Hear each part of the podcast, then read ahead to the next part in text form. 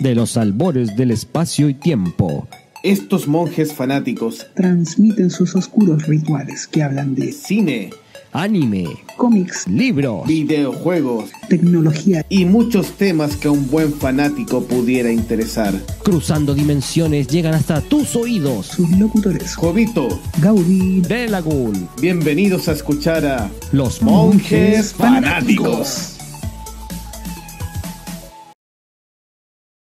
Hola, hola, bienvenidos a un nuevo episodio de Los Monjes Fanáticos. Esta vez sí, como debe ser decente, haciendo un programa de calidad, completo, entero, transmitiendo en vivo y en directo desde Santiago City para el mundo, saludando a, nuestros compañeros, los monjes fanáticos. Partimos con el gran doctor Icónico. Muy buenas noches a todos los que nos escuchan en directo y en diferido y bienvenidos a un nuevo capítulo de Monjes Fanáticos. Como pueden ver, bueno, lo podían ver hace un segundo porque el productor lo sacó. Recuperamos a Delagon esta noche para que tome las riendas del podcast y nos guíe para hacer un excelente programa. Bueno, acá me perdimos a Jovito, pero es un detalle. Le paso la palabra a mi amigo Meteoro para que pegue su saludo también. Ratitas del norte, roedores del sur y todos los que nos escuchan por Latinoamérica, sean marsupiales o sean ratones. Bienvenidos a Monjes Fanáticos. Como bien dijo Icónico, hoy día perdimos a Jovito, pero no, no lo tuvimos que sacrificar para que volviera de Lagún. Más que nada, él se quiso ir de vacaciones a Córdoba, Argentina, unos días. Así que le mandamos un saludo si es que nos está escuchando por ahí, con los hermanos trasandinos. Mientras tanto, nosotros nos vamos a juntar esta noche para conversar de distintas cosas que han ocurrido esta semana.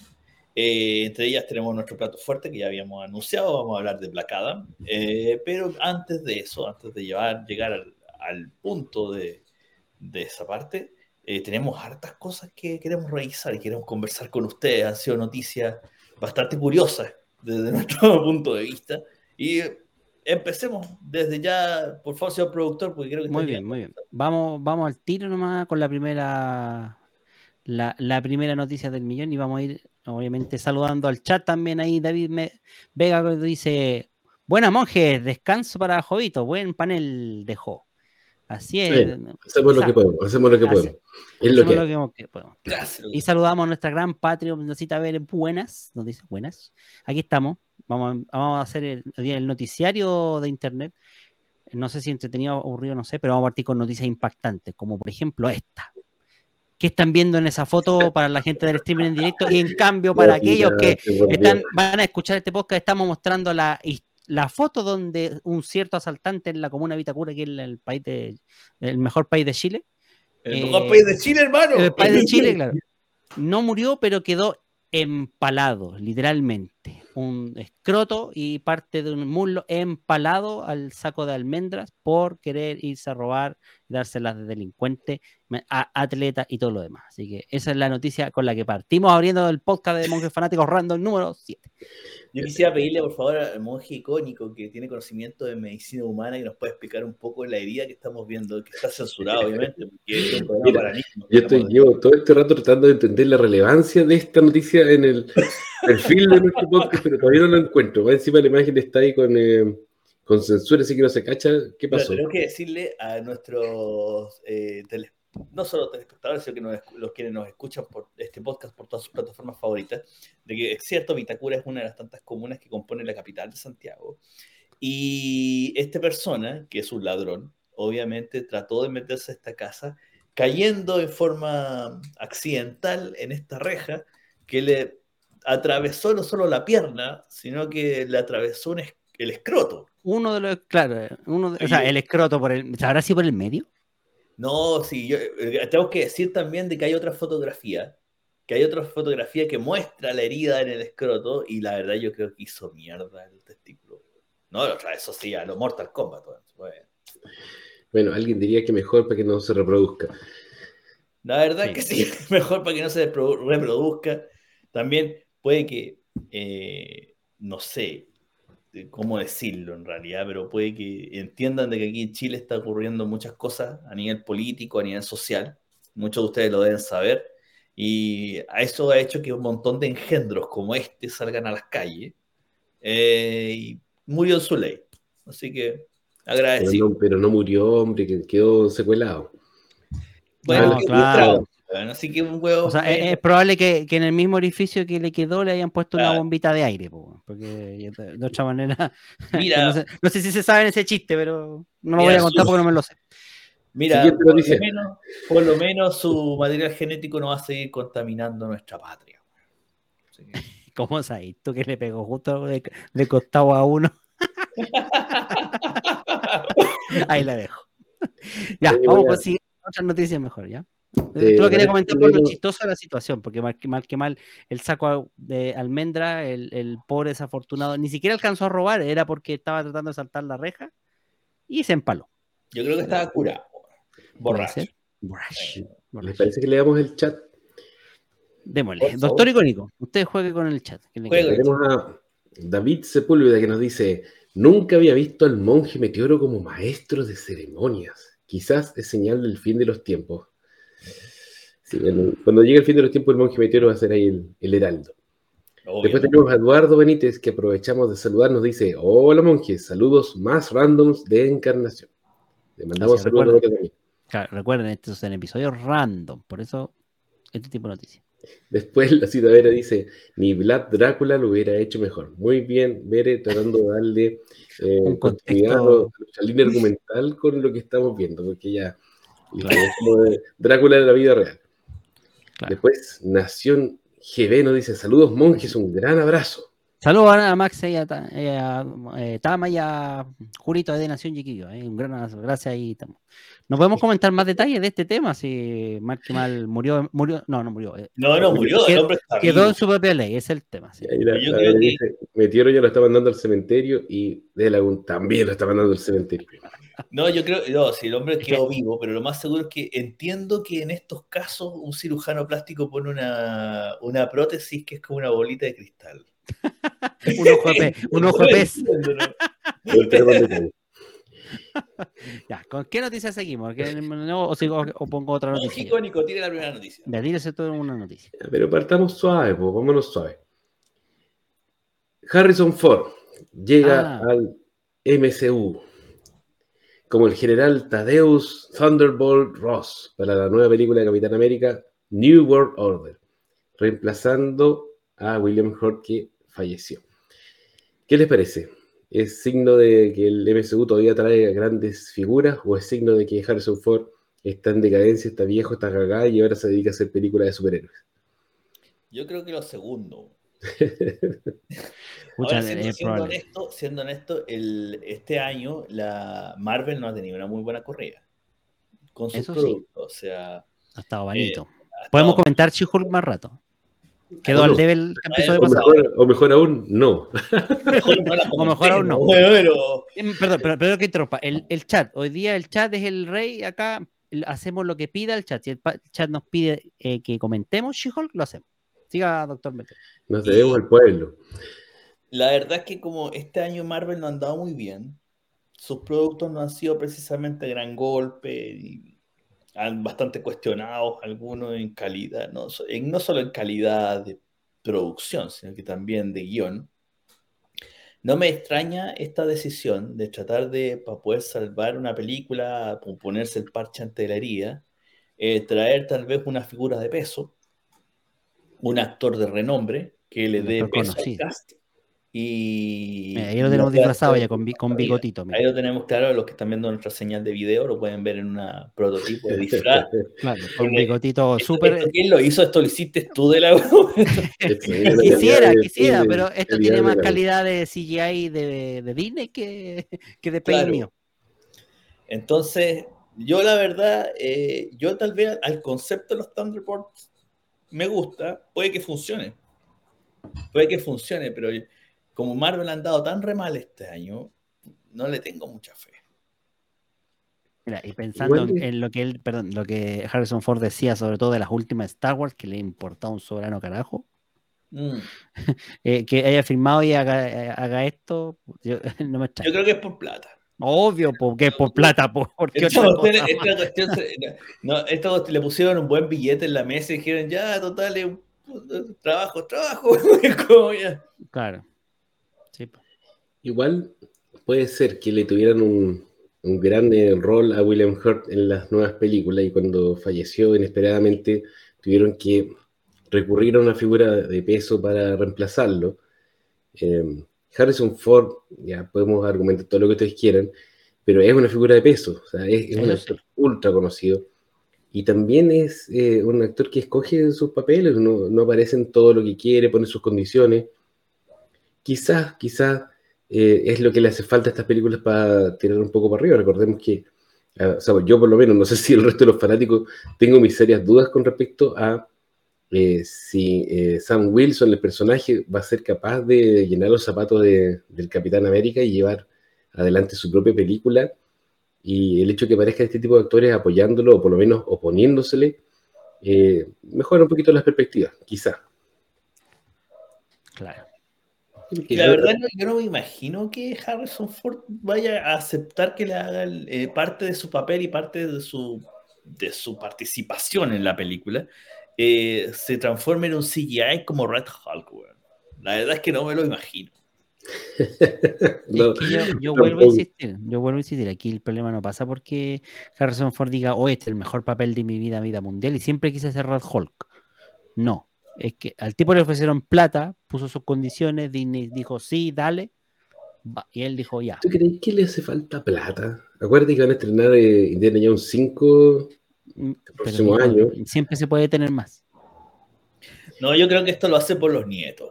Es como esos papeles que como que ya el cabro chico lo podía tanto que ya, mijito, voy a ir a hacerla. Voy a. Eh, ¿Quién fue que dijo eso? Espérate.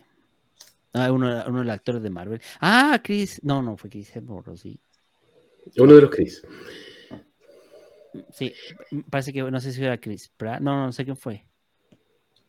Pero fue uno de ellos que dijo eso, porque que como que le- no estaba convencido de hacer el rol. Y el, eh, cuando se enteró el hijo, el hijo le dijo que como que por favor, papi, papi, hágalo. Y así como, bueno, ya. Pero eso es un clásico. Recordemos a Raúl Juliá. Sí, Raúl Juliá como Mr. Bison, Bison, buena, para su Much- hijo. Claro. La cita ver en el chat nos dice, ¿por qué van a hacer una parte 2 de la Capitán Merisú? Todavía están viendo si la hacen. No, se le, se le empoderado, anunciaron, pero no le han puesto fecha nomás. pues, la han tirado cada Miren, vez más adelante. anunciaron Blade y ya la suspendieron. Pero es que digo. La chutearon, la chutearon. No, que ni siquiera empezado. desastre, po, bueno, o sea, por lo menos alguien director renunció, ¿te acuerdas? Sí, pues partió con la renuncia del director. Algo pasó ahí. Algo pasó ahí, sospechoso. Y lo de la director- también, porque la han ido No, arreglando sí, en el es- camino. Lo de Blade, lo de, lo de Blade fue problemas de guion. El guion era horrible. Eh, Si por eso el director renunció. Y además por las diferencias creativas, porque el guion era pésimo. Y más encima con la inclusión forzada, que me encanta el ratón maricón, güey. Entonces ahí ya, eh, después cuando el actor salió diciendo que estaba frustrado, ahí se supo por qué. Porque puta, la producción era como el forro, el guion estaba horrible, el director estaba hasta acá, güey. Entonces, claro que se fue, po. Yo para estar aguantando hueones progre, weón. Claro. Pero si tú te metes a trabajar con Disney, a hacer una película de ellos, tú sabes más o menos de qué se trata, ¿cachai? A esta altura vamos en la fase 5, ya perdí la cuenta. Todo el mundo ubica cómo son las películas. Si te ofrecen trabajar para el MCU, uno sabe más o menos de qué se trata, no espera como director que te dé libertad creativa, ni tampoco esperas como actor que el guion sea una cuestión revolucionaria, sino que es más de lo mismo, o sea, es eh, molde de galleta con sus peculiaridades propias de cada película, pero finalmente es eh, el modelo, con mayúscula, que le ha Mira, funcionado y que lo van a mantener. Yo no sé qué trato, a qué trato habrá llegado Ryan Reynolds con Deadpool. Todo el mundo se que, pregunta lo mismo. para que Disney le diera la, la green light a la película. O sea, algo tiene que haber seguido Ryan Reynolds, porque al final de cuentas es, es eso que hace sin película. Porque ahora, si tú me digas, la tercera película, todos sabemos que viene Wolverine y, lo, y Hugh Jackman va a, re- va a volver a hacer eh, su rol. Claro. Eso puede ser bueno por una parte, porque vuelve un, vuelve un actor de peso de- del cine de superhéroes. Pero por otro lado puede ser malo, porque significa que el guion es tan malo que la única forma de salvar la película es teniendo dos actores grandes encima que se la puedan llevar. ¿Pero tú crees que esté el guion hecho? Yo más seguro es que sí, o lo están trabajando todavía. Porque una- yo creo que tienen una idea, ¿no? Tan mal que la única forma, eh, esto siempre pasa, y es un poquito algo que eh, después vamos a comentar más adelante con Black Adam, pero esto siempre pasa que un mal guion se salva con buenos actores. Entonces, sí, puede, puede ser dos cosas. O Disney se abrió de pata y dijeron ya el guion háganlo como quieran y pongan todas las barbaridades que quieran en pantalla. Mm, mm. O, No. o les, pu- o les tiraron la correa a cambio de que ya ustedes, par de hueones que estamos viendo aquí, salven esta. ah, Ryan Reynolds. O le dijeron, hagan las cuestiones a nuestra pinta, o no tienen trabajo nunca más en ninguno de nuestros estudios asociados, que son todos. Oye, Son de verdad, icónico, ¿tú crees que este par de giles les va a importar que les digan esa wea? Si son actores Más de, que- actores de que- ruedo, o sea, si no, más que Harrison Ford, más que Harrison Ford. O sea, Harrison Ford es un tipo que lleva solo la gente al cine y que se puede cargar una película, aparte que tiene mucha plata. Ryan Reynolds está siempre ahí en la quemada de, de que si es un éxito o no, si es una estrella o no, y Hugh Jackman está eh, semi en retirada porque después de que dejó de hacer los roles en- de los X-Men, no ha tenido tampoco grandes roles, eh, ha bajado mucho, él tuvo una época donde tuvo muchos roles, eh, y después ha bajado mucho. Así que, mm, no sé. Oye, chiquillos, ¿les parece si leemos los mensajes? damos los mensajes. Vamos a los mensajes, vamos. Ya. La Vera nos decía, respecto a lo que le preguntábamos si quería que comentáramos a She-Hulk, dice, si es para el mame, comenten lo horrible del guion, el CGI y el perreo empoderador. Oh. La misma Vera nos preguntaba Capitán América, yo escuché Capitana Marvel. No, No, o sea, por lo menos lo que se sabe es que iba a aparecer en Capitán América New World Order, pero seguro Claro. que como todos los personajes del MCU iba a salir en cameos o como personaje en otras películas. Después saludamos a Rock GGS, que nos dice saludos amigos. Saludos. Saludos. Ahí. La Vera dice, el único Blade es Wesley Snipes. Amén. Amén. El único buen Blade que ha habido es Wesley Snipes. Pero es que Bueno, ha sido el único que ha habido, estaba, estaba hecho para el papel. Es el mejor y el es peor también, porque Sí, es el único. el único. Ay, el otro, el, el que quieren poner ahora es como esos niños de Diafa, pues bueno, ¿no? de Somalia, pues bueno, miráis, güey, ese este pobre negro llegó en balsa. Pero no creáis, si eh, eh, ah, salieron eh, fan- fanarts con el actor y sabes que lo hace, se ve bastante bien ahora. Son fanarts, o sea, ahí Mira, van a hacer más parecido a Will Mira de la Wood, entre este negro que, nuevo que quiere ser Blade y el negro que hizo a Wesker en Resident Evil, weón. Ah, no, pues no, güey, pues, mezclando peras con manzanas. No, pues sí, eso es. eh, entonces, pues prepárate un cafecito de tipo Starbucks y después echarle azúcar y anza, pues, weón. Listo. Oye.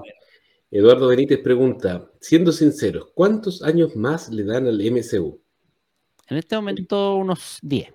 Habría que definir qué significa cuántos años más o en qué condiciones, porque yo creo que el- mucho de lo que el MCU fue y ha sido, ya terminó con eh, Endgame. Endgame, sí, claro. Sí. Y lo que viene después, todavía está el jurado deliberando si es que va a ser bueno o no. Lo que ustedes comentaban, que las películas este año, las producciones han estado bajo lo esperado, y yo estoy de acuerdo, realmente no ha sido lo que esperábamos, porque recordemos que las primeras fases, la 1, la 2, la 3, siempre iban eh, mejorando y aumentando el nivel de las apuestas, haciendo las cuestiones como más, más buenas o más complejas o con mucho más en juego. Sin embargo, ahora como que está para un lado, para el otro, no sabemos muy bien para dónde va. Cambió el tono, eh, hay otro tipo de producciones orientadas a un público infantil, como Miss Marvel, o más en torno de comedia como She-Hulk. Eh, por un lado, y por otro lado, o sea, el- las riendas creativas ya no, te- no da la sensación de que estén, las tengan tomadas tan firme, está un poco más suelto, y el nivel de las producciones, el nivel técnico, que ya lo comentamos también en otro episodio, ha bajado mucho con esto del abuso de las empresas de, los, de producción de CGI, que, se nota, en realidad las producciones se ven bastante más pobres. Así que no sé, si tú preguntas si el MSU que conocimos sigue, yo creo que no. ¿Cuántos años más van a seguir sacando películas? Quizás, como dice Dela, algún 10 años más, mientras alguien vaya al cine a ver las cuestiones, las van a seguir haciendo, aunque, sigan, aunque sean súper malas. En realidad, eso, los productores ahí, los ejecutivos, mientras haya dinero de por medio, lo van a seguir haciendo. Eh, y lo otro que habría que preguntarnos es cuánto tiempo más nosotros los fanáticos queremos que esto siga así. O sea, quizás sería bueno parar unos años y, y partir de nuevo. Pero no lo van a ¿Pero hacer. cómo? ¿Pero cómo? ¿Pero cómo? Vuelvo a insistir en la pregunta. ¿Quieren un review de She-Hulk en este momento? No, ya, déjalo pasar si ya hablamos de eso. No, no hablamos de eso. Dijimos que no lo íbamos a hacer. Dijimos que no lo íbamos a hacer. No, no. No todavía, no nos vamos a tirar todavía. Nah. Oh, oh, oh, oh. Ya, siguiente noticia. No, siguiente. Vamos con el chat, pues, amigo mío, termino el chat. Ah, perdón, perdón. Eh, Alejandro Pereira, quien Ah, aprovechamos de saludar, nos dice saludos, monje. Saludos, Alejandro, y gracias por tus mensajes que nos mandaste con Por recomendaciones. sugerencia, sí. Sí, las vamos a tomar en cuenta. Después de películas latinoamericanas, vienen tus sugerencias. No, yo creo que van a salir antes. Después Cristóbal Sepúlveda nos dice, buenas noches, buenas, buenas monjes. Lo único que me llamaba la atención de Marvel era Blade. Pero me daba miedo terminar odiándolo gracias a Disney. Menos mal no salió. Seguiré viendo las de Wesley 1 y 2 solamente. Sí. Sí, pues la eh, 3 no existe. las de Wesley.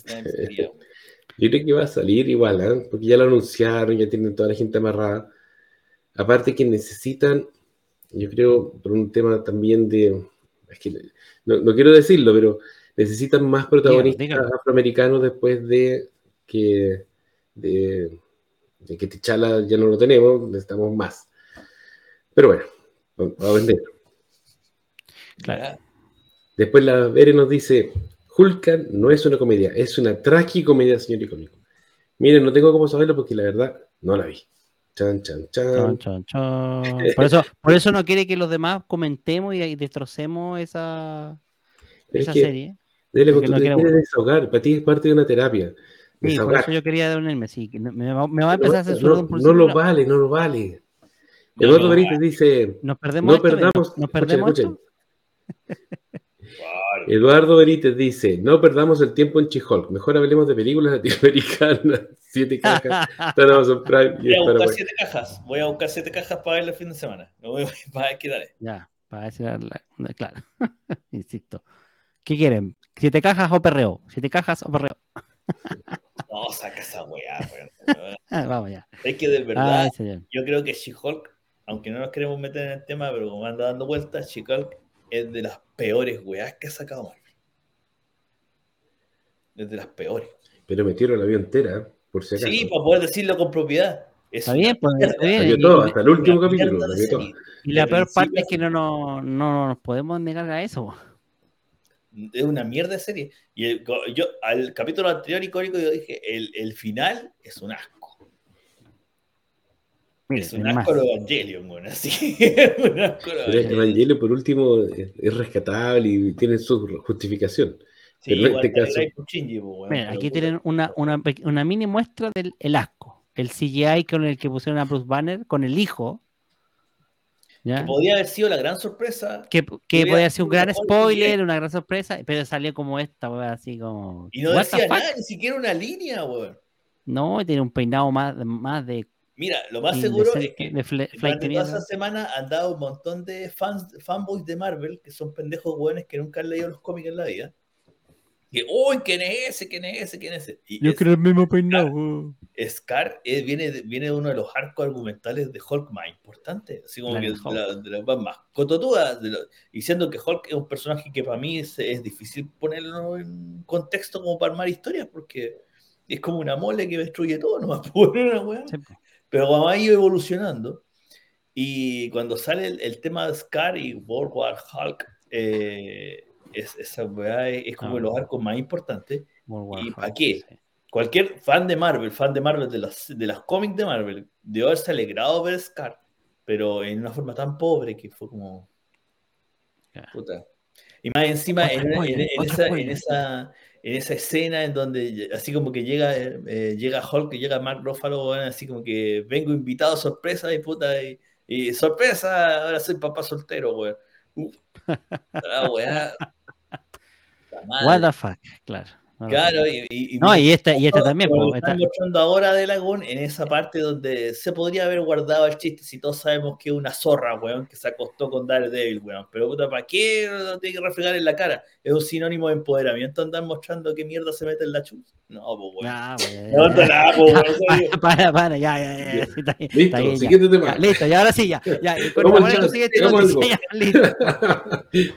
Siguiente noticia, ¿cuál es la Ya, mira, vamos a cambiar de tema así radicalmente Cambiemos. porque, está bien, reconozco, yo saqué el tema del MSU, me arrepiento porque sabía que íbamos a terminar en Chijol. Pero ahora ya, dejemos el pasado atrás, somos mejores personas. Asuma. Ya No, sacaron el mal del cuerpo, está limpio y puro. Sigamos adelante ahora sin, Asuma, sin atadura. No me puedo seguir, Ya. pero ya. Cambio de tema radical. Dale, Volvamos a los videojuegos. ¿Qué quieres? Más o menos.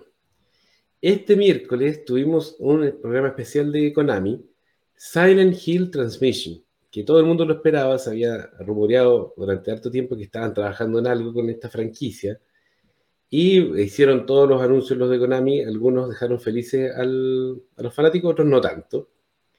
Eh, anunciaron varias cosas. Eh, lo más interesante, según yo, es el remake de Silent Hill 2 que fue lanzado originalmente para PlayStation 2 en el año 2001, o sea, hace más de 20 años, siéntanse viejo, por favor. Bueno, el juego está desarrollado por un equipo que se llama Bluebird Team y va a llegar en exclusiva de- a PlayStation 5 durante un año y después al resto de las consolas y en paralelo va a estar en PC, que es lejos la mejor plataforma para jugar videojuegos porque siempre tiene todos los exclusivos. Y eh, va a volver alguno del equipo original, va a volver Masahiro Ito, que era el director de arte, va a volver Akira Yamaoka, que es el que compuso esa súper buena música, y lo van a hacer en el motor Unreal Engine 5. El mostraron un tráiler que se ve muy bien. Obviamente hubo gente que no le gustó, siempre hay gente que no le gustan las cosas, pero yo creo que está bastante bien. No sé si quieren comentar esto o sigo contando las novedades de Silent Hill. Cuéntalo de Mira, Silent respecto Hill. de Silent Hill 2 fue una alegría, una alegría nostálgica en realidad, porque aquí todos jugamos Silent Hill 2 y por lo menos le sacamos uno de los finales ocultos que tiene. Pero eh, sí hubo una queja que estoy de acuerdo, que fue una queja general cuando se vio el tráiler. El tráiler no fue malo, fue un súper buen tráiler, cumplió su objetivo, vendió el proyecto, lo vendió súper bien. Además de que el tema era obvio que lo más seguro es que los videojugadores más actuales, más jóvenes, eh, lo ven como una curiosidad del pasado, que a lo mejor pueden verlo, pero los que somos más viejitos, como dice icónico, que en el 2001 estábamos en, Viejo nuestra- en nuestro apogeo de videojugadores. Sí, definitivamente. de, eh, Silent Hill 2 fue uno de los títulos que nos marcó y que marcó un género que de cierta forma está como volviendo, porque no solo tenemos el remake de Silent Hill 2, viene el de Resident Evil 4, Alan Wake 2, el remake de Dead Space, de Callisto Protocol, vienen varios, como que hay un pequeño regreso del survival horror. Y hubo una queja generalizada respecto a este trailer que es precisamente lo que estamos viendo ahora en nuestra transmisión de video, de que el re- rediseño del protagonista no es lo que se esperaba.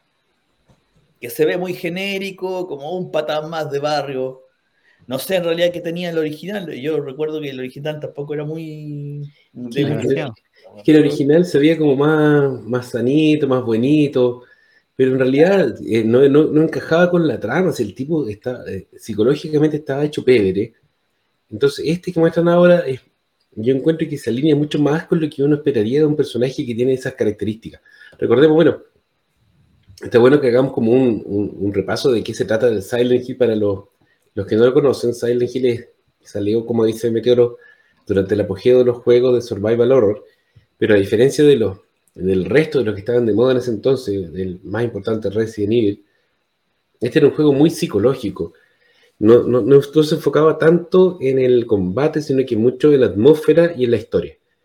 Y este, en Silent Hill 2, bueno, no no está conectado con el 1, salvo en, en algunos elementos del- de la ambientación. El protagonista vuelve, el protagonista viaja al pueblo de Silent Hill años después de que su esposa falleció, tras recibir una carta de ella donde lo invita a que se reúnan en ese pueblo. Que es un pueblo que es, es como una, especie de pueblo maldito en el cual aparecen cosas o eh, ocurren eventos eh, paranormales, pero también es como un reflejo del alma de las personas que quedan atrapadas ahí. Es eh, un juego que tiene muchas lecturas, muy- es muy simbólico, tiene mucho simbolismo, muchas cosas que tú eh, puedes interpretar de manera distinta o de repente se presta para mucha conversación de cómo eh, los hechos que transpiran en el, juego eh, se relacionan con la psique del protagonista, qué es un juego bastante famoso, es casi una leyenda del juego de Survival Horror, precisamente por eso, porque tiene una trama que es muy rica, aparte que técnicamente en ese entonces era un juego que se veía demasiado bien. Así que ya saben, los fanáticos del, del terror, yo sé que tenemos muchos fanáticos del terror acá dentro de la audiencia, y que de repente quieren darle una oportunidad a un videojuego, o que además sean fanáticos de los videojuegos, por favor, eh, jueguen Silent Hill 2, y si pueden hacerlo con este remake, que yo creo que se ve súper bien, a la altura de los tiempos, mejor aún. Ustedes, los, bueno, eh, metieron los jugos, no sé si ya lo, lo jugué, lo jugó, yo en su tiempo jugué al... El 1 el 2. Yo terminé el 1 y el 2, el 3 y el 4 no lo, no lo jugué. Nunca Yo- el 1 no lo pude terminar porque en esa época mi hermano se contorió con la tarjeta, bueno, y borró la memoria. Ese y, juego, y- ya como en la mitad. Y el, el 2 lo terminé, ¿no? O sea, el 2 lo, eh, por eso es el que tengo mejor recuerdo del 2, porque eso fue el que lo terminé. y ¿sabes qué? Parece que hay mucha gente que tiene como la misma situación que tú. El, el, el Silent Hill 1 es un juego de PlayStation 1, o sea, Uno. estamos hablando de la prehistoria de los videojuegos, los gráficos son horribles. Yo me acuerdo que incluso para la época los gráficos no eran buenos. Sin embargo, es un juego que tiene tanta atmósfera que realmente te atrapa y tiene unas cuestiones realmente terroríficas. Yo me acuerdo que sudaba jugando esa cuestión, sudaba frío, se terminaba con la polera del papá, de susto, porque si bien el- los gráficos y todo no son súper realistas, eh, el juego te atrapa con su atmósfera y finalmente uno se cree el cuento. Eh, es súper bueno. Eh, se Es entiende que- no, no hayan hecho el remake del 1 porque en realidad el 2 es el más popular, aparte que los japoneses son fanáticos de eh, Pyramid Head o Cabeza de Pirámide, que el, Que el sale en el 2. antagonista. Claro, que sale en el 2. Sí, a partir del 2 sale, sí. Y a partir del 2 en adelante sale, pues sí, el problema es que no se repite como el Nemesis, pues. No, No, sabemos qué va a pasar, tal vez re- rehacen más.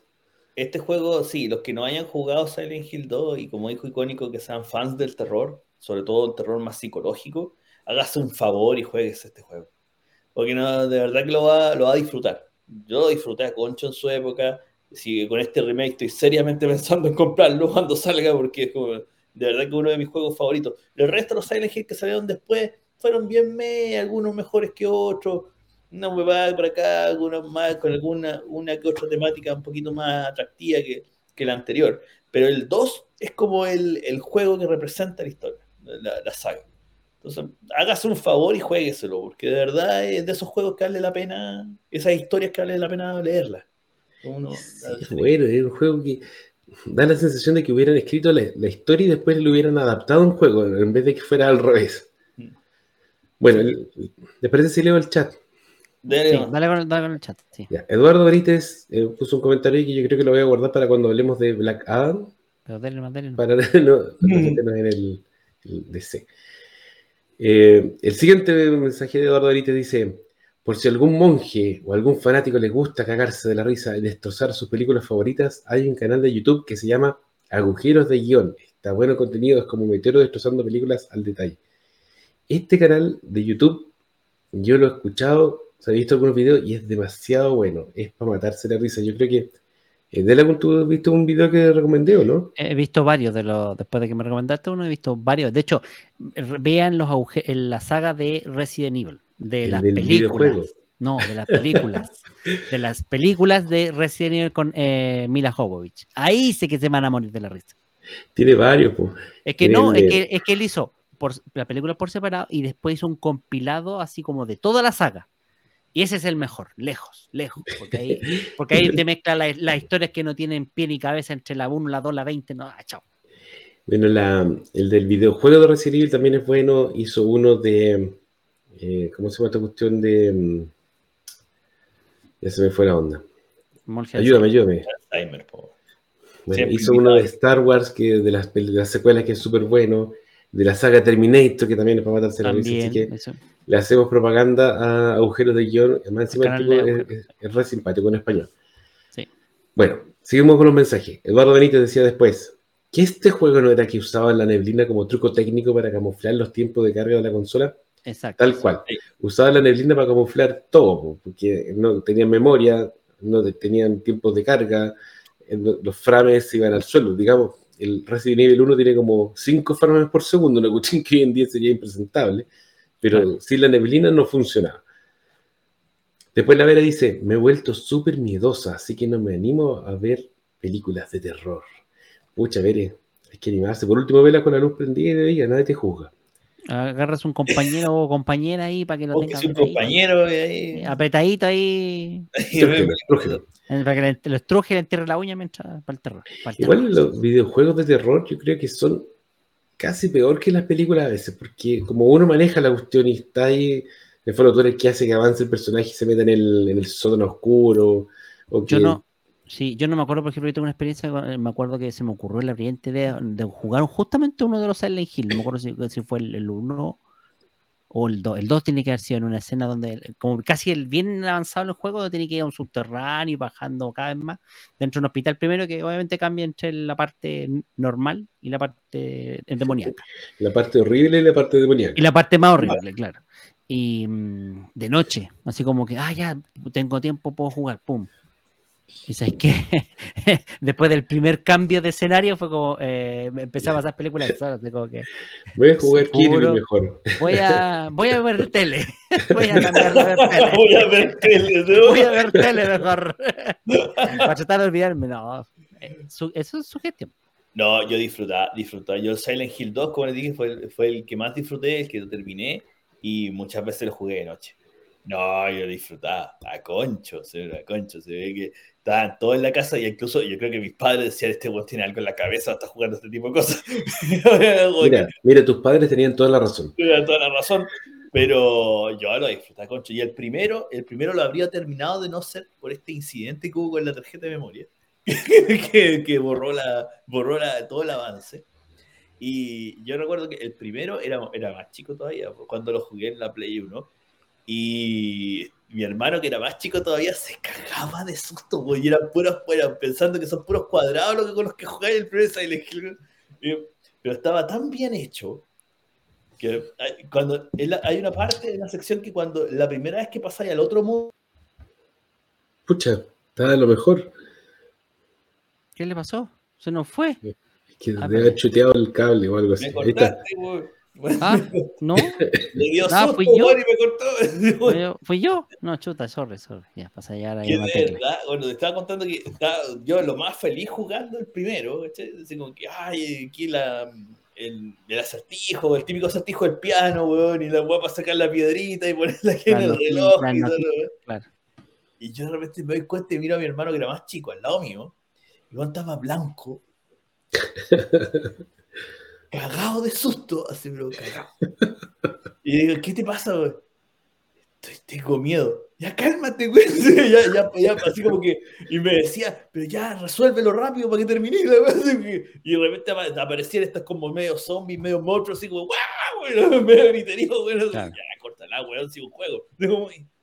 Así que no, no, no, no recuerdo. No, y como dicen ustedes, estaba súper bien ambientado porque no tenía una música así como muy llamativa, sino que eran distintos sonidos que se mezclaban con las escenas que tú estabas viendo, los sonidos del es- escenario, más eh, una música que es súper piolita, súper lenta, que de repente con ciertos eh, altos como para ah, justamente dar esa sensación de, ahogamiento, de estrangulación, ¿cachai? de una atmósfera como asfixiante, que a- apunta a este tema de, la niebla también. Eh, Está súper bien ambientado en ese aspecto. Bueno, pero un juego de terror bien hecho, no importa que los gráficos sean malos, igual uno se, se sugestiona. No, pues Me tiene. que en el, en el Super. Nintendo habían de repente juegos de terror que eran gráficas de ultra básicos, pero igual tú te sentías sugestionado. O sea, en realidad hay que, yo creo que uno- parte del disfrute es, eh, es seguirle el juego a la narrativa de lo que estás viendo, la- esa película, libro. Claro. ¿Usted alguna vez ha leído un libro de terror? Y uno dice, ¿cómo te va a dar susto el libro de terror? Puta, si son buenos, realmente tú sientes cómo te corre el escalofrío por la espalda, porque te van narrando las cuestiones, tú vas sugestionándote, y de a poquito a poquito te va agarrando el, el susto, aunque no tengas una imagen ni un sonido que lo, que lo acompañe. Cierto, cierto. Ya, con eso ¿Pasemos a la siguiente noticia? Con eso completamos nuestro mes del terror. Muy bien. Claro. Vamos con la siguiente noticia entonces. Oye, eh, espérate, para terminar con la noticia de Silent Hill, rápidamente anunciaron también dos juegos más. El primero es Silent Hill F, que es una historia nueva ambientada en Japón en los años 60. Que no sé si vieron el tráiler, es como típico horror japonés. trailers así. que no muestran nada. Ah, No, muestran estas florcitas de sangre en la wifi. Por eso. No muestran ni una weón. Bueno, vamos a ver qué pasa. Y el otro es Silent Hill, ya me voy a acordar cómo se, se llama, se llama Townfall. Townfall. que no, no pinta un- nada, mostraron un teaser que no dice mucho, pero a mí me tinca porque lo desarrolla una, una empresa de videojuegos que se llama Anapurna Interactive, que tiene juegos súper buenos. Así que vamos a ver. Vamos a ver, hay pocos detalles todavía, no se sabe ni la historia, ni la ambientación del protagonista, ni el tipo de juego, pero hay que ver qué pasa. Y lo otro es que anunciaron una secuela, una nueva secuela de la película de Silent Hill la del 2006, con el director original de la primera, y se va a llamar Return to Silent Hill, o sea, Retorno a Silent Hill. A eso le tengo fe. Porque la primera Parece película no será la mejor adaptación, pero no es mala. No, no, no te va a cagar de susto, pero no es mala. Y la 2 es un bodrio. La 2 es malísima, ¿no? ¿Te parece que las dos la van a borrar de la continuidad? La 2 es malísima. En realidad es como la, en la vida misma y no pasa. Pero la primera no es mala. No es una obra de arte la weá, pero es. No es tragable. ¿Será, ¿Cómo será que van a hacer una secuela?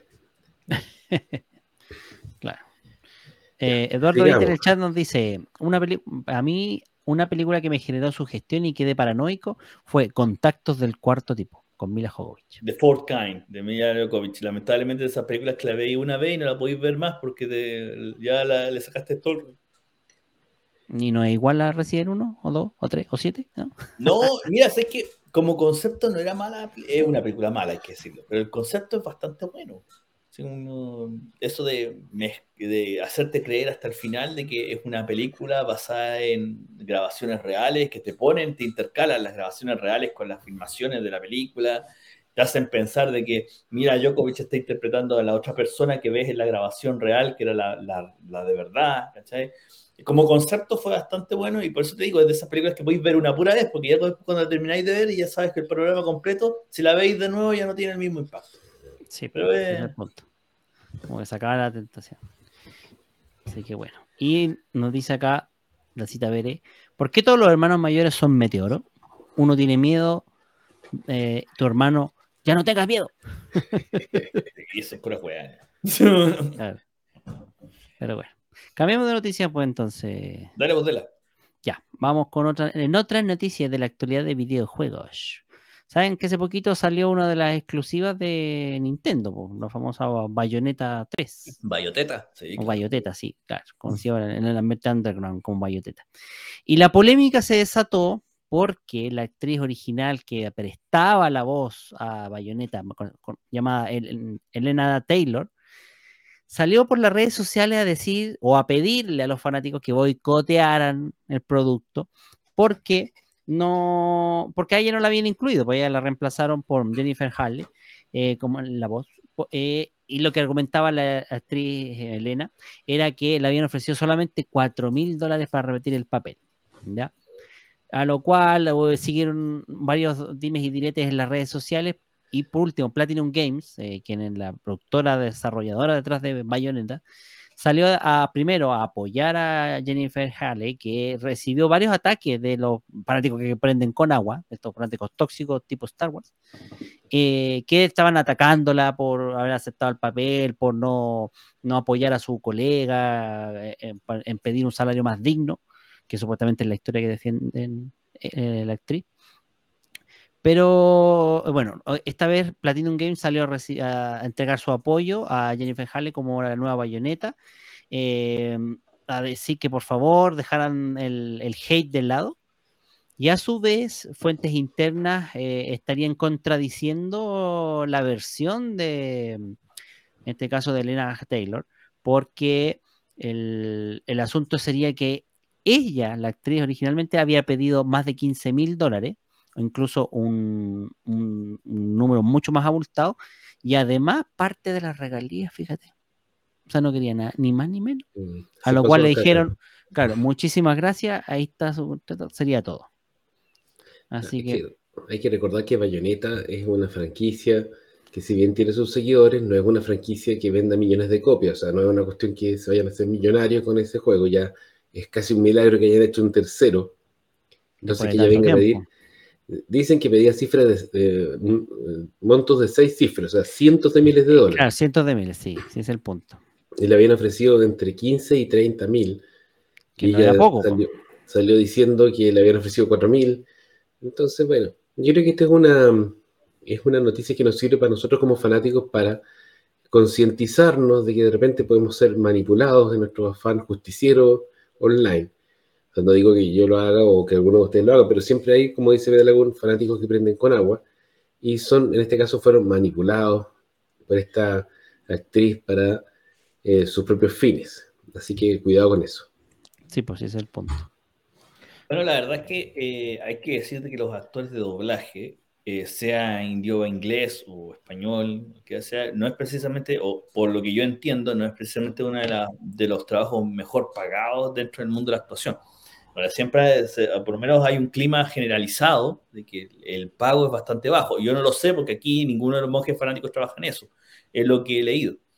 Ahora, eh, la situación que pasó con esta señora, Anna Taylor, eh, básicamente esto es simplemente si no quisiste aceptar el trabajo, mejor andate callado. O sea, si tú, si tú por el trabajo ibas a pedir, no sé, pues, supongamos que esta señora pidió 100 mil dólares americanos por hacer el trabajo, eh, como ella lo decía, o sea, tarifa plana, 100 mil dólares por todo el trabajo, de todas las líneas.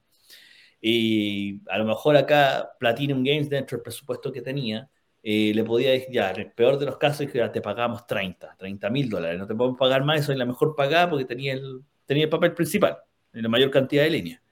Y esta señora dijo que no, puta, muchas gracias, y no aceptaste el empleo nomás, ¿sí? No te, no te acomodó el trato y está bien, No te tienes derecho a negarte, po. Y así, y te, y te fuiste, gracias por todo, ¿no? Claro. Y si vino esta otra, el- vino esta otra, la Jennifer Hale, que eh, la Sí. Jennifer Hale es, es como una leyenda dentro de las voces, de, no solo en videojuegos, sino también en animación. Y aceptó el trato de, de, de doblar Bayonetta en inglés, y sale esta otra vieja alegando. Fue como. Por o sea, favor. claro, pues me encima llamando a boicotear el producto. Claro, y además encima llamar a boicotear, no compren bayoneta porque a mí no me pagaron lo que yo Claro, quería. Lo que yo quería, sí, pues, o sea, eso ya es pataleta de. Ahora lo que dice icónico es Centennial. verdad. Lo que dice icónico es verdad. Bayonetta no es una franquicia AAA. La- el primer Bayonetta, que recordemos salió hace mucho tiempo atrás en PlayStation y Xbox, no le fue bien. No le fue bien. Tuvo su gente, de, su fan de culto, pero a nivel de platas, eh, como inversión, no fue, no, no fue muy redituable en realidad. Y aquí hay que decir las cosas como son. Si no fuera por Nintendo, que le interesó el producto y que necesitaba en esa época tener un catálogo mucho más variado, sobre todo cargado para el- la categoría M, adultos, claro. para la categoría M, sí. que literalmente compró la saga para mantenerla viva, es que ahora tenemos Bayonetta 3 y Bayonetta en Smash Bros. y Bayonetta para arriba y Bayonetta para abajo. Pero si no fuera por eso, Bayonetta con Cueva habría llegado al primer juego. Sí, y chao. Y chao. y chao. y chao. Incluso con, con- con modo no por. Exacto. Entonces, ta- este, este juego de verdad fue como de los aciertos de Nintendo en el sentido que muchas nos puede servir a nosotros tener un personaje más adulto ta, para, para el público que estamos que tenemos que atender y todo, y funciona porque dentro de la de- tiene una gran fanática, Bayonetta tiene una fanática bastante fiel, Sí. ¿cachai? pero no es una gran saga, entonces, ¿cómo? mira, te digo de verdad, si hubiera sido Resident Evil, Final Fantasy, los mismos, el mismo Zelda, ¿cachai? Ahí te- un actor de doblaje ya podéis golpear la mesa y decir, puta, si para doblar a Zelda podéis pedir 100 mil dólares, 30 mil dólares. Fácil, po, ¿sí? porque es Zelda. po, ¿eh? Un juego que tú sabéis que va a salir el primer día, vende 2 millones de copias cagado de risa, po, bueno, y sigue vendiendo. Pero Bayonetta, como que se, se pasó tres puentes, ¿cachai? La señora la pedía al pedir tanta plata y más encima después de alegar. Entonces fue como, señora, ya perdió, perdone, ya perdió. No, ya no. Oye, estaba viendo el, el video del el tráiler del juego que estaba mostrando ahí de algunos de los que siguen la transmisión en vivo. Y en realidad los gráficos son como de Play 3. Pero es que para, 2. para Switch nomás, pues o sea, no podemos no, no pedir tiene más. más presupuesto. No, puede- si no puedes más pedirle más, no. Y además, Nintendo toma, en Switch. cuenta, toma en cuenta que Platinum Games viene del fiasco que fue Babylon's Fall en PlayStation 5 y PlayStation 4. Fue un juego que duró ocho meses y lo tuvieron que sacar. Porque ya a los ocho meses, y, esto pasó, pasé, o un poquito más, me podrá corregir alguien que sepa, pero a, este tiempo había una persona en todo el mundo conectada jugando esa web. ¿Cachai? Que quería ser leyenda, así por lo menos que el última persona en la Tierra que jugaba Babylon's Fall. Un juego que duró un año a reventar. Entonces, después de ese fiasco, a Platinum Games le pegó duro, ¿cachai? Siendo una empresa pequeña, que tenía, había tenido buena suerte, haciendo juegos buenos, ¿cachai? De bajo presupuesto. El chachazo que se pegaron con Babylon's Fall fue tremendo. Oye, eh, ¿les parece si pasamos a la siguiente noticia? Sí, vamos hablando de Stadia también, pues hablando de videojuegos, del tema de Stadia.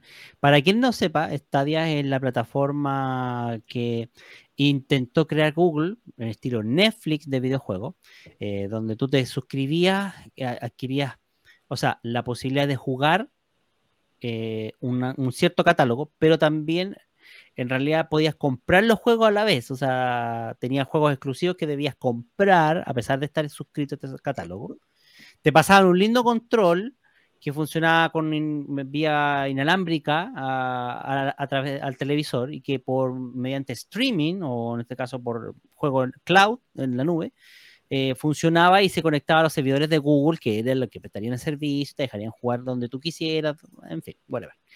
El punto es que Google lo va a matar con el día 23 de enero del 2023. Así, y lo dijo de la noche a la mañana, señores, muchas gracias, no, no vamos más. A tal punto fue el fracaso que dijo, les voy a devolver la plata a todos los hueones que compraron esta cuestión. No me tienen que devolver el coltroncito, así que se lo pueden enchufar donde ustedes quieran, porque no se los voy a recibir, no me lo manden. Y, por supuesto, todo lo que compraron, todos los juegos, lo- eh, se los devolvemos. El problema pasa a ser que hay ciertos jugadores de ciertas comunidades que iban a perder todos sus avances.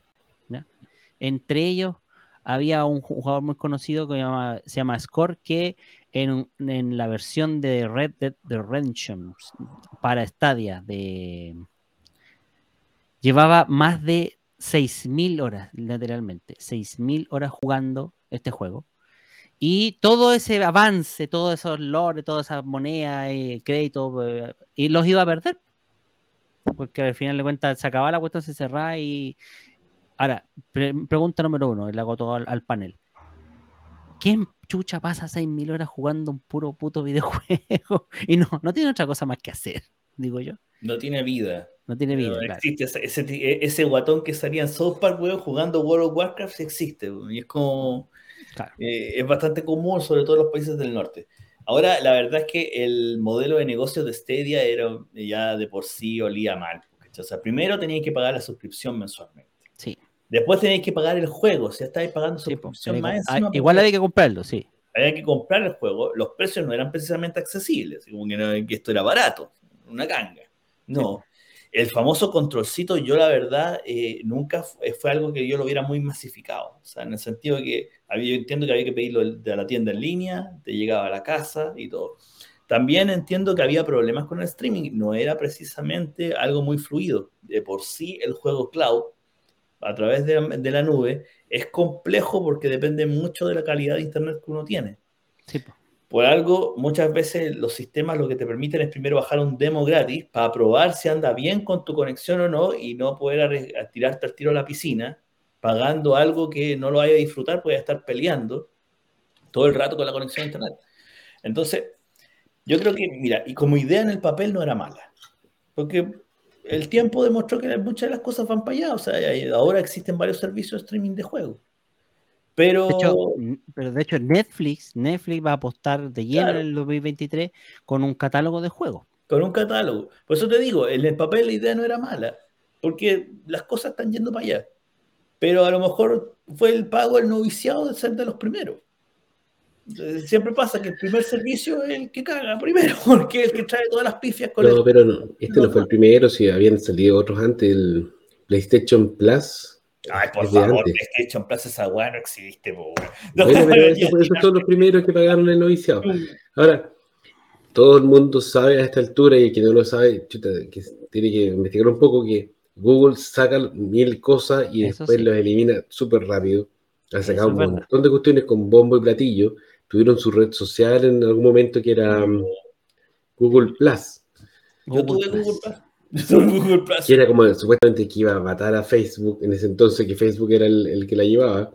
Sí. Y la cuestión en realidad le fue mal, le fue mal, le fue mal, y ¡pum! No lo- chao, no. pa- para la casa lo borraron. Han Claro. sacado como tres programas de mensajería instantánea, Exacto. tuvieron su servicio de mensajería instantánea, lo mataron, lo mataron, lo mataron. Han tenido otras ideas buenas que también las han ido eliminando. En realidad Google es así, es medio despiadado con su, con sus experimentos. Y en el caso de, de Stadia, eh, tampoco pintaba buena la cosa. Yo tengo fuentes en el mundo del desarrollo de videojuegos.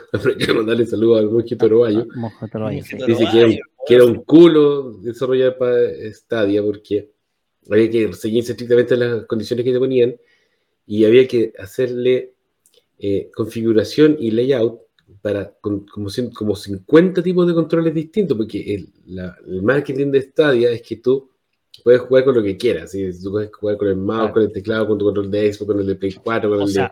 o sea, te vendían el control de ellos, pero a su vez, como dices tú, si pagabas el servicio, por lo menos en Estados Unidos partía así, te podías poner el control que tú quisieras. No, yo Bueno. creo que era un modelo, mal modelo de negocio y como es icónico, Google le tirita re poco la mano a la hora de matar algo.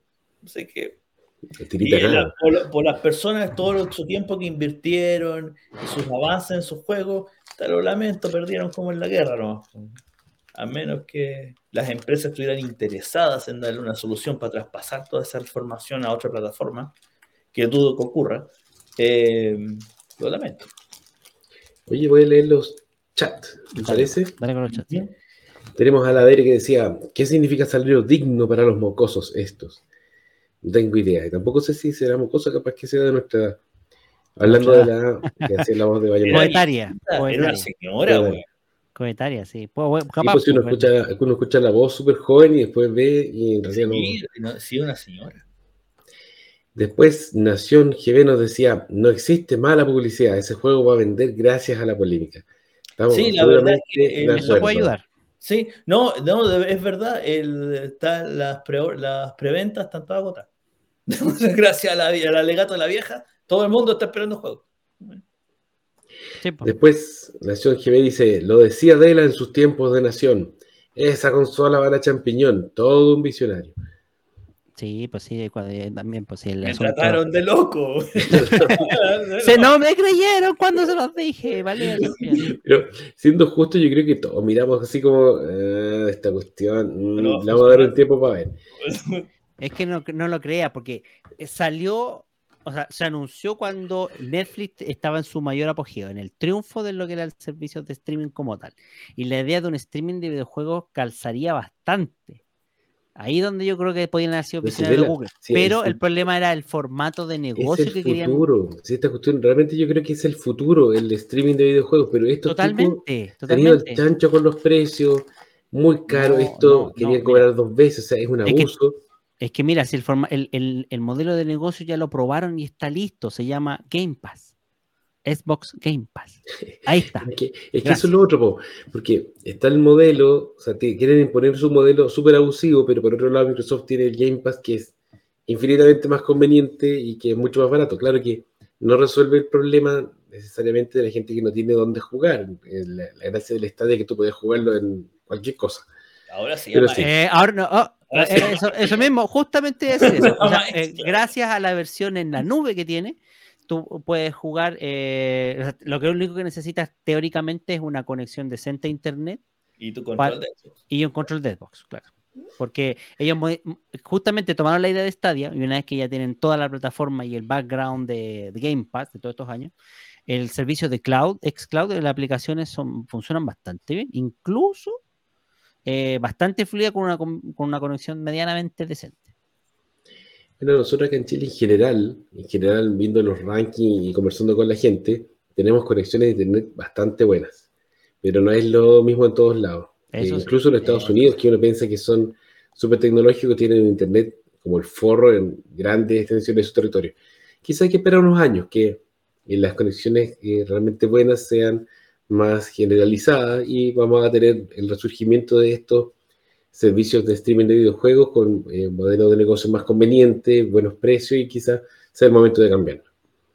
A todo esto, ¿a alguien le da, eh, eh, como pensamos que el futuro ya estaba aquí con el Game Pass y todo, eh, ¿la evolución no sería Meta? Y su mundo virtual, de ¿En un metaverso. momento sin piernas? No. Un momento sin pierna que ahora recién le pusieron pena hace como una Ahora le semana. pusieron piernas. No, ese es otro experimento fallido que no da para ninguna parte. Weá que se va a morir luego. No vale la pena ni mencionarlo. Exactamente, ya. ¿Alguien más con noticias que quiera comentar?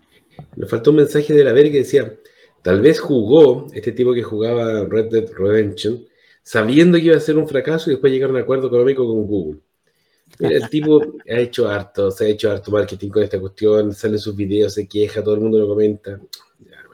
Que se ganen sus- sus seguidores y sus likes. Si parece que eso es lo único que importa hoy en día. De No olvides suscribirte a nuestro canal y darnos like. Claro. Eso. Sí. Danos like si te gusta y comparte este podcast si encuentras que su contenido te ayuda, te sirve, te apoya y te entretiene. O por último te hace reír las tonteras de Metro. Sigamos con la siguiente noticia. Mira, antes de pasar al plato fuerte, eh, vamos a pasar al, al obituario, que es nuestra, una de nuestras secciones tradicionales. ¿Quién mataste esta semana? Esta semana murió alguien muy importante. Y todos ustedes lo saben. Oh, Se murió. el peluca. El peluca. O el Chabelo lo van a peluca. anunciar si el peluca lo anunciaron. No, pues si lo dijimos la semana pasada, hombre. Sí, No, la semana pasada. Sí, ahí po. drogado. Bueno, todavía sigue. Bueno, para decir, Todavía está, sigue muerto. el bananero, que fue el que inventó la weá del peluca. El peluca. de- él tiene todos los viernes, transmite desde, él creo que vive en Estados Unidos, siendo uruguayo. Él transmite desde su casa todos los viernes en la noche, igual como hacemos nosotros, también su programa que se llama Radio Garca. Ah, tal vez por eso nos quitan seguidores. Claro, nos quita, nos quita Estamos compitiendo. clientela, po, weón, porque está en Radio Garca. Radio Garca es un, es un programa, se lo recomiendo escucharlo alguna vez, porque en realidad eh, acá en Chile existió algo que se llamaba Maldita Sea alguna vez, este es peor. La cosa es que Radio Garca le dedicó el programa al peluca, sobre todo los primeros 25 minutos por la muerte de Robbie Coltrane. Y decía, como, como Bananero dijo, se ha muerto el actor, pero el peluca siempre vive porque el peluca es eterno. Así que el peluca sabe. Y ahora yo creo que podemos ir al plato fuerte de la noche. Sí, dale nomás, dale nomás.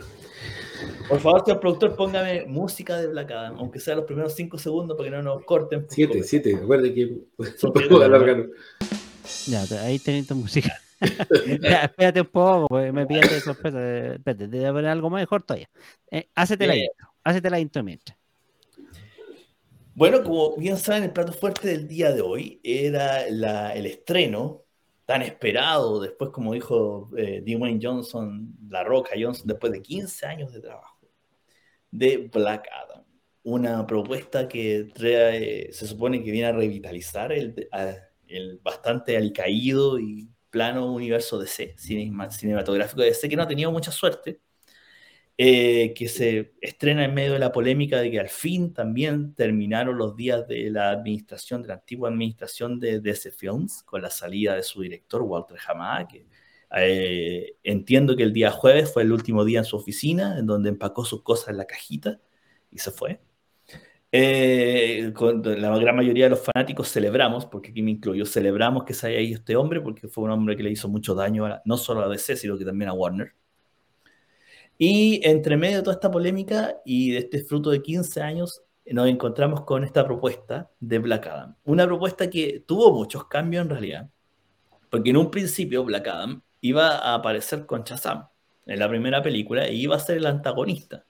Y fue gracias a La Roca que fue mutando este, esta idea. Ya dejó de ser simplemente el antagonista de Shazam, sino que pasó a tener un rol particular como de antihéroe, se planteó que pudiera aparecer con, eh, enfrentando a The Suicide Squad, a la Escuadrón Suicida, eso tampoco funcionó, Y después empezó a desarrollar su propia película, a la cual tardó bastantes años y logramos al fin tenerla aquí con nosotros. Yo tuve la oportunidad de ir al estreno acá en Chile, eh, la fui a ver y debo decirte que es una película entretenida.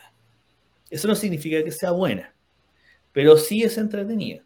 Ahora, lamentablemente Black Adam, como muchas de las producciones por muchos años que vengan, las producciones de DC van a sufrir el estigma, no sé si el estigma, pero sí van a sufrir el tener que verse comparadas obligatoriamente con lo que hizo Zack Snyder.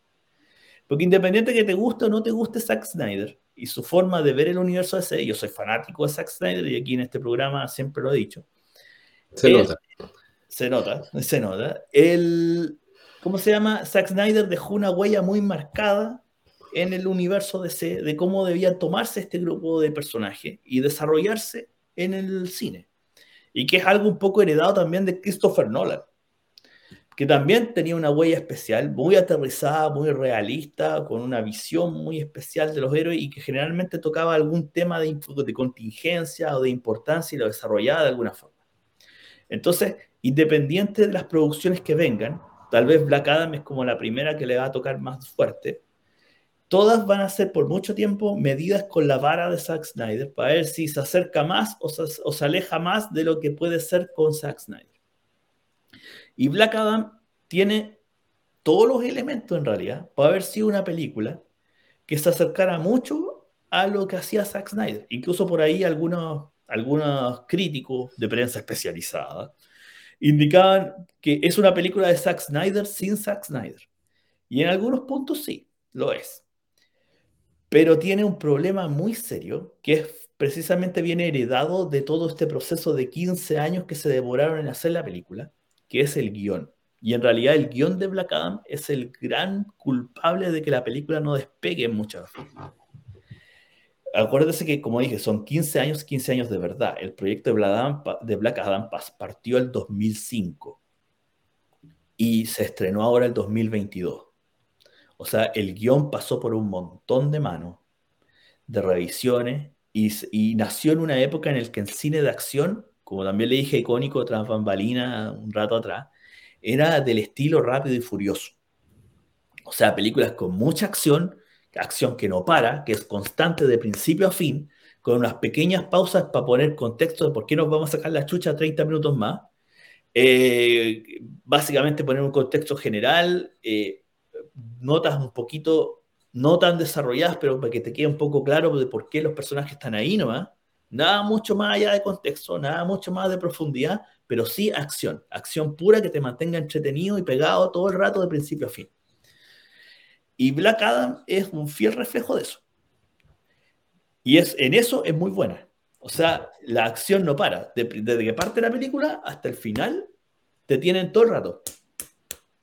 Acción, acción, acción, acción, acción. Así, explosiones, peleas, muertes, por todos lados. Y en eso la película es excelente. Te vaya si querés ir a ver una película de acción, te vaya a entretener. Pero el guion, al privilegiar ese tipo de, de acción, deja por de lado o literalmente tira por la borda todo lo demás. Y todo lo demás es precisamente lo que donde la crítica especializada fue donde más duro le dio.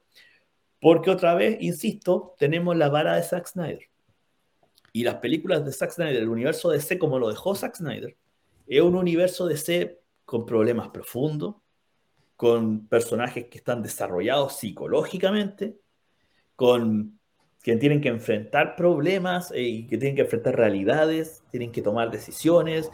Eh, muchas de las películas tienen incluso eh, mensajes políticos de cierta forma, o te llaman a, a, un problema que sea de contingencia mundial y lo ven desde un punto de vista distinto. Y eso Black Adam no lo explota. No es que no lo tenga, no lo explota, porque el guion está dedicado a la acción. Tiene unos temas que son de contingencia incluso actual. ¿Qué significa ser un héroe en un mundo como hoy? Eh, ¿cuál, es la, ¿Cuál es la importancia o cuál es la real ganancia o, por decirlo de alguna forma, de la invasión a, a un pueblo extranjero por fuerzas de otro lado? Eh, ¿Cuál es, ¿Cómo se llama? ¿Cuál es el precio de la libertad? Eh, tiene temas de que si hubiera sido otro director el que hubiera desarrollado ese guion, hubiera sido otro grupo de guionistas, hubiera tomado esas ideas, habría sido una película mucho más cercana a lo que nos mostró Zack Snyder de lo que es. Pero por el guion. En cambio, no estoy con nada contra el director porque el director tampoco es un aparecido, tiene, tiene un poquito su background, sobre todo con películas de acción. El guion privilegia esto otro y lo hace muy bien, pero deja botado todo lo, con- lo demás estábamos acostumbrados a ver en el universo DC. Y al dejar botado todo eso, el guion empieza a ser agüita con todos los demás temas. En el sentido que te presenta la sociedad de la justicia, pero no tenía idea de dónde salieron. No tenía idea eh, cuál, es el, el- cuál es el background de todos estos personajes que los llevó a hacer lo que estáis viendo en pantalla. No tenía idea por qué el hombre halcón con el Doctor Fate, con Doctor Fate, tienen una relación que funciona tan bien De amigos, So- por si acaso, de amigos. de amigos. O sea, en el sentido que, que, no, que incluso Zack Snyder no lo alcanzó a explotar porque se suponía que es la misma relación que tienen Batman con Superman, pero en el, en el canon de Zack Snyder, que se supone que es el canon actual de DC, no alcanzamos todavía a llegar a ese punto de desarrollo de los personajes. Aquí ya son personajes que se nota que han peleado más de una batalla juntos y eso hace que se conozcan, que se conozcan muy bien. Y eso, esa explicación de dónde viene todo eso, aquí no lo vemos. Y no lo vemos porque el guion está preocupado en mostrarte la parte de la pelea, de acción.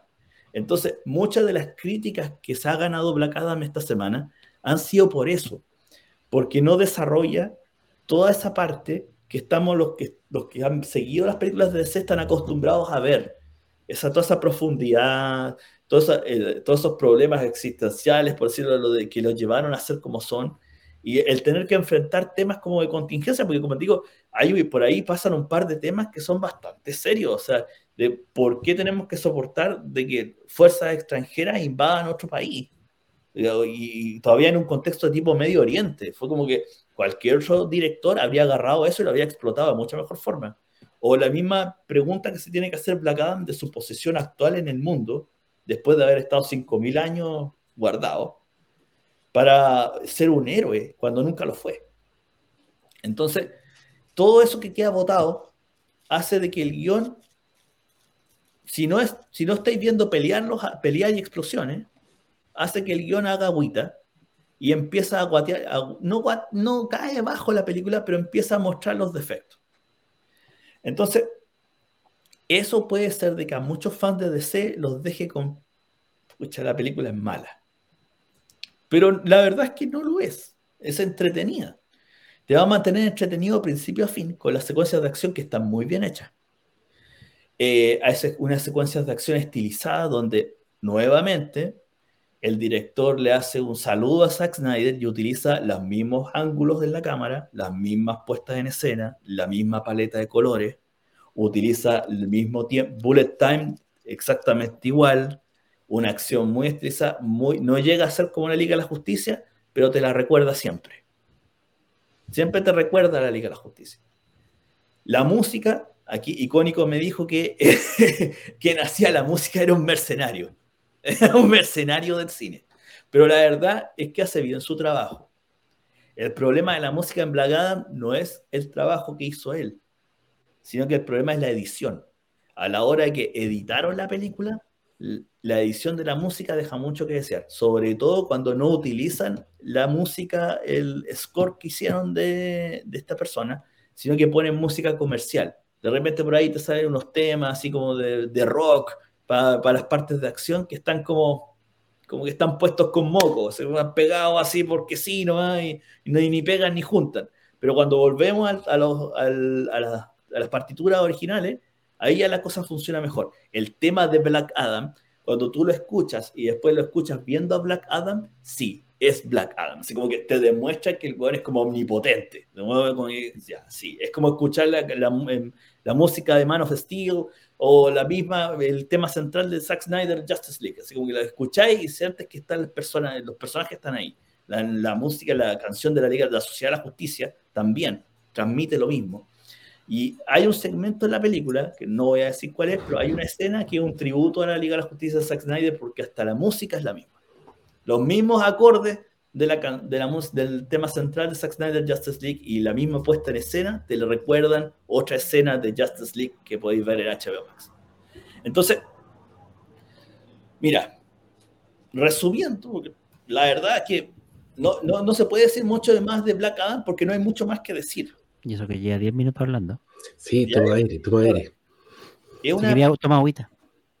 es eso- una pero no se puede decir mucho más, Cucho. No se puede decir mucho más. Es una película entretenida. Voy a, antes de decir mi veredicto, voy a, decir el secreto a voces porque ya todo el mundo lo sabe. Hay que, hay que mencionar la, presencia de cierto kryptoniano al final de la película. Es un buen regalo, es un buen regalo, es verdad. Pero también como que se pierde un poco. También se nota que otra cosa que fue pegada con moco al último minuto. No, nadie va, a va a estar desagradecido de ver otra vez a Henry Cavill como Superman. Pero se nota que fue algo que lo pusieron de último minuto. Más encima lo tuvieron que pegar como pudieron. Pusieron la música de John Williams, que nunca le ha pegado mucho a Henry Cavill. Eh, le pusieron, no le pusieron el traje negro con el que había terminado en Justice League, le pusieron un traje azul. Los fanáticos ahí están peleando hasta el día de hoy que por qué le pusieron la música de este, por qué le pusieron el traje de este otro. Los fanáticos no se han puesto de acuerdo, no te puedo creer. Y todavía no se ponen de acuerdo en dónde Black Adam iría en el canon de DC. Lo más seguro es que va por el mismo periodo de Peacemaker. Más o menos por ahí cae Black Adam. Pero no, todavía no saben muy bien cómo se pega con Liga de la Justicia. Con moco. ¿Cómo con realidad? En resumen, yo tengo tres respuestas para esto. Si a usted le gustan las películas de acción y usted es de los que paga su entrada al cine por ir a ver explosiones, bombas, peleas, efectos especiales, muy buena música y todo nada más, vaya a ver Black Adam porque la va a pasar bien. Es así, la va a pasar bien. Es una buena película, va a salir contento, así como que no perdí la plata. Es buena. Si es fanático de DC, como lo soy yo, de la DC antigua de los 90, de la línea Vértigo, de la DC que se atrevía a hacer cosas, no como la de ahora, que lo, lo más que se atreve es poner maricones, pero de la DC de verdad, vaya a ver Black Adam también, porque es una buena película de DC. Entretenida, no tiene la profundidad que tienen las otras, no, tampoco te va a vender así como que tantos problemas existenciales, y como uno, como es fan de DC, ya conoce el origen de todos los otros personajes, así que la verdad te da lo mismo cuántos personajes pongan en escena, pues ya te sabes toda la historia. Es como, es como leer un arco de, de una historia de cómic que compraste sobre tus personajes. Pero Vamos si con usted es fan de Zack Snyder y es así talibán de Zack Snyder, como que Un es cualquiera. probable que no vaya a ver Black Adam. No porque le diga que es buena o mala. No la va a ir a ver porque hay un conflicto personal y emocional con la antigua administración de Warner. Porque es lo último que nos quedó del equipo de Walter Hamada y todo su séquito, que arruinó la compañía, arruinó todos los proyectos, cortó miles de cosas, nos propuso un montón de historias huevonas que no llegaron a ninguna parte y secuelas de muy pésima calidad. Y al final fue pura pérdida, al, punto que la pérdida fue tan grande que por eso Warner Bros. se tuvo que vender a Discovery. Esa es la verdad. Entonces, lo más seguro es que, independiente de lo que yo diga, los más fans puristas de Snyder van a esperar a que salga en HBO Max. Y no van a ir al cine. ¿Cuántas ratas le doy? De Esa pregunta. sí, el la vi. 1 al ¿Cuántas ratitas? 5, del 1 al 5, yo le doy tres ratas y un ratoncito. Tres ratas y media. Tres y medio. Tres ratas Tres y y media. Tres ratas y media. Porque como les digo, es una película entretenida. Entretenida. Los personajes, están- Pierce Brosnan como el Doctor Fate en realidad se lleva la película. Eso es verdad. Que, Espérate, espérate, espérate. Para calibrar un poco la, la, la escala, ¿cuánto le das a la mm, Liga de la Justicia de Zack Snyder? las cinco ratas. ¿Cuánto le das a Man of Steel? Cuatro ratas y un ratón medio. Un ratoncito. Batman Cuatro y. Superman. Batman y Superman, las mismas cuatro ratas y un ratoncito. Eh, Aquaman. Aquaman, cuatro ratas. Pero tenía una escala súper. eh, eh, Sí, pero que, no son. Mira, hasta ¿Cuál es, la pe- ¿Cuál es la peor? ¿Cuál es la peor de.? Wonder Woman 84. Una rata. ¿Cuántas ratas? Una rata. Ya, está bien. Ahí está bien. No, la peor, la peor es Birds of Prey y Harley Quinn. esa es un ratoncito. un ratoncito. Una laucha. Una laucha. lauchita. Una lauchita. Pero Black Adam, fíjate que no es mala película. Si no es mala. Lo que pasa es que el guion tiene un problema muy serio. No está orientado a, des- a- a hacer una película de superhéroes, está orientado a ser un rápido y furioso con superhéroes. Entonces te muestra acción, te muestra bombas, te muestra un montón de cuestiones, pero todo lo demás lo deja botado.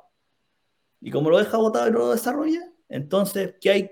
Puta, si soy alguien que con cueva cachaba que el weón se dice Shazam para transformarse, no entendí ni de dónde viene este, de dónde viene este otro, quién es Intergang, no entendí nada.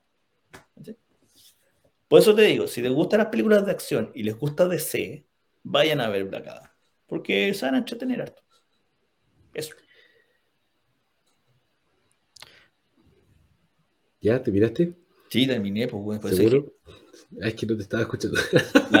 Claro, no estaba ni ahí con Me el- perdí como el, el- hace muchos minutos. No, sí, de hecho, eh, me extraña que, me, eh, que el Nico en este episodio, que suele interrumpir y parar y cortar y tratar de que el programa termine luego, no le haya dicho absolutamente nada para que redondeara Es que me había, me preparado para esto, así que venía preparado. Eh, ah, ya, ya, sí. Después voy a hablar contigo. Eh, basándome con esto, en esta opinión de Meteor, yo recomiendo, recomiendo a aquellos fanáticos que no les importa una raja ver Black Adam, pero aún así quieren saber la copucha de qué se trató la, la, la película. Les recomiendo el canal En Minutos, que ya tiene un resumen de no más de 20 de la película completa que yo lo, lo vi y quedé clarito y me dijo lo que tenía que saber y punto. Así que no tienen para qué mamarse toda la, hora y media que dura la película entera. ¿eh? Queda eh, muy clarito en qué se trata la cuestión. Eh, pasando a eso, vamos a leer los últimos comentarios. Me- Don Icónico, ¿puede leer por favor el chat? Sí. Eh, bueno, ahí la Vera preguntaba de las ratas y nos quedó atrás un mensaje de Luis Hernández que nos aprovechamos de saludar. Y dice, saludos mis buenos amigos. Y este es un mensaje que es un poco off topic, pero dice, Phil Rosenthal fue en su programa sobre comida gourmet a Chile. En realidad, ¿ustedes se comen la hamburguesa con tenedor y cuchillo? Sí, Bueno, se salió en ese Sí. episodio, pero en general los lugares que visitan. Es que, a ver, esas hamburguesas que muestran en los Simpsons o en las películas que se pueden tomar con la mano no son las hamburguesas que tenemos acá. Yo me acuerdo de haberme comido una hamburguesa una vez que era bastante buena. Debe haber medido como 20 centímetros de alto o 25 centímetros de alto. En realidad era imposible comerse ese tenedor y cuchillo. Es como una peculiaridad A mí culinaria. me yo gusta, que me las hamburguesas gusta son- comerme la hamburguesa así en un platito, con tener el cuchillo más ordenadito, porque antes de chorrearse entero y quedar todo empapado. Sí, que no los, los sándwiches en Chile en general son grandes. cerdos. Son Sí, cerdos, sí. Eh, hay un, bueno, había un negocio súper famoso que lamentablemente sucumbió a los tiempos que se llamaba La Fuente Alemana, que tiene algunas sucursales que sobreviven. Y en realidad los sándwiches que hacían eran épicos, era una cuestión que pesaban como un kilo y de los cuales tenían por lo menos 200 cc de mayonesa, que era cuestión, esa, cuestión era imposible, casi era imposible terminárselo. O sea, nadie esperaba que tú lo tomaras con la mano. O sea, eh, yo creo que si uno lo hubiera tomado con la mano te vienen feo. Es casi un adorno el pan. Eso. Yo creo que con eso ya satisfacimos la curiosidad ahí de Luis Hernández. Equipo, ¿les parece si vamos redondeando? Ujú. No, pero, pero sigue leyendo la. Ah, ya, a. Bueno, eso, pues ya redondeen nomás, pues no sé qué quieren redondear, no tengo idea. Quedamos sin palabras. Bueno, espero que, esperamos que este programa haya sido de su agrado. Hicimos un recorrido de las noticias más importantes, terminando con la- el estreno eh, de la película de superhéroes de la semana, eh, la esperanza de los fans de DC de ver un nuevo eh, horizonte, un nuevo futuro. Y yo creo que, como dice aquí nuestro especialista en DC Meteoro, eh, se ve un poco más luminoso que el día de ayer. Quizás las cosas van a mejorar con el tiempo. Por lo menos Warner ya definió que va a seguir con la línea de Snyder y van a por fin tomar el Superman de Henry Cavill y darle un poco más de espacio porque nadie entiende que todos estos años no hayan usado a su mejor personaje para hacer nada, o no, no es su mejor, pero su más conocido personaje para hacer el, eh, nuevas películas y llenarse de dinero. O sea, Hamada. en realidad no tiene, no tiene, Amada, sí, pues, exactamente. no tiene pies ni cabeza que hayan hecho una película de Black Adam antes de hacer una película, una segunda película de Superman. Es lo más ridículo del mundo. Pero bueno, por lo menos parece que los tiempos van a cambiar. Se vienen eh, nuevas películas, nuevos proyectos para la DC que probablemente van a ser más de gusto de sus seguidores. Así que todos ganamos. Así que eso. No sé si usted- ustedes se quieren despedir, decir algunas otras palabritas. ¿Quiere terminar el desahogarse de Don Meteoro? No, yo creo que ya, ya dije todo lo que, por lo menos, como les digo, yo recomiendo ir a ver Black Adam, excepto que sea un talibán de Zack Snyder, porque estoy seguro y lo entiendo perfectamente que no va a ir. Así que, Bueno. para terminar, simplemente nos están haciendo una pregunta por el chat. Si ¿Cuál sería la, la ciudad recomienda? recomendar una sola ciudad de Chile para visitar? no, Talca no. Mira, si tuvieras que visitar todas las ciudades de Chile menos una, Talca es la ciudad que no tienes que visitar. Esa no debes ir por ningún motivo. Talca. Si te quieren engrupir y te quieren llevar a Talca, o te quieren engañar, o el bus se queda en pana, es como Silent Hill. No te bajes del como bus. Silent No, Hill no vuelves, no vuelves.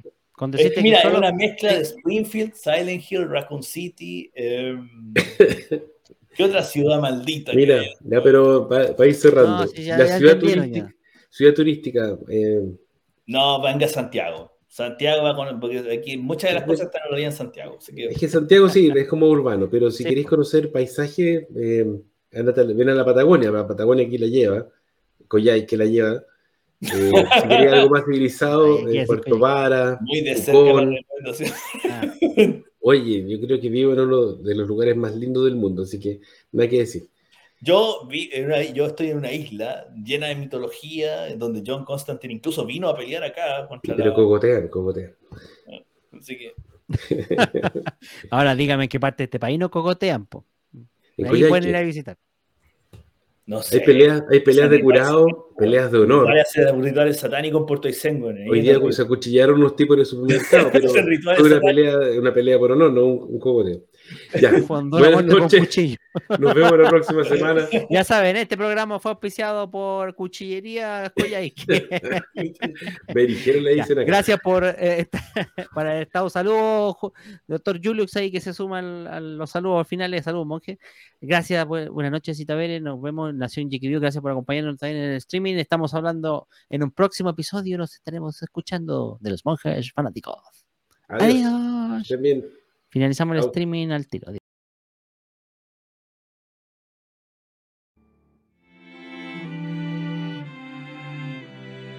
Y aquí termina otro episodio más de tu amigable podcast Monjes Fanáticos.